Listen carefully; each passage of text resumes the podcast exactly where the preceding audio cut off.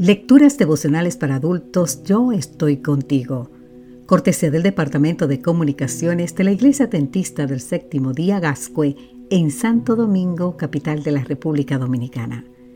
En la voz de Sarat Arias. Hoy, 6 de octubre, disfruta de lo que tienes. En el libro de Eclesiastés, capítulo 6, versículo 9, nos dice, disfruta de lo que tienes en lugar de desear lo que no tienes. Soñar con tener cada vez más no tiene sentido, es como perseguir el viento. Hace algunos años el periódico El País de España publicó el texto completo de la entrevista que Mario Vargas Llosa le hizo a Jorge Luis Borges en 1981. Uno de los momentos más interesantes es cuando Vargas Llosa le dice, usted sabe que buena parte de los países de esta tierra hoy día viven en función del dinero. La prosperidad material es su estímulo. Y Borges reacciona con estas palabras. Escuche bien. Natural que sea así, sobre todo si hay esta pobreza.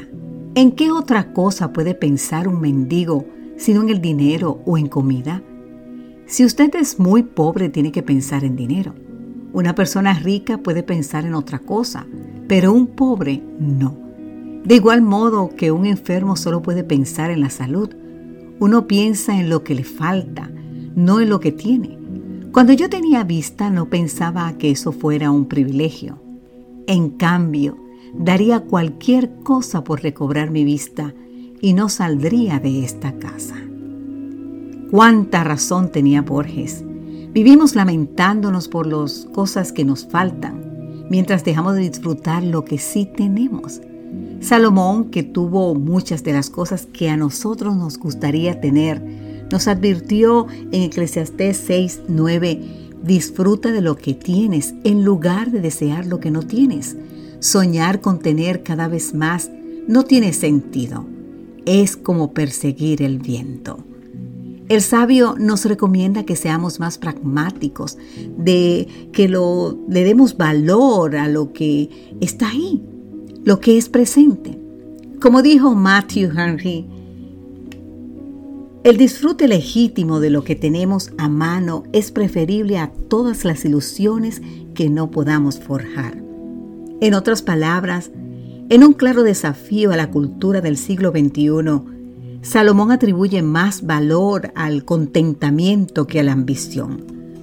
Todo lo que podamos tener en este mundo es vanidad por lo tanto, hemos de disfrutarlo de manera más sana y con fundamentos morales antes que desaparezca. Cuando Borges perdió la vista, comprendió lo valiosa que era y se dio cuenta del privilegio que había tenido. Querido amigo, querida amiga, pongamos los pies en la tierra y aprendamos a ser felices con las bendiciones que tenemos ahora, en este momento, hoy. Ahora bien, ¿Qué te parece si haces ahora mismo una lista de todas esas bendiciones? Que Dios hoy te bendiga en gran manera y también incluye esas bendiciones en tu lista. Amén.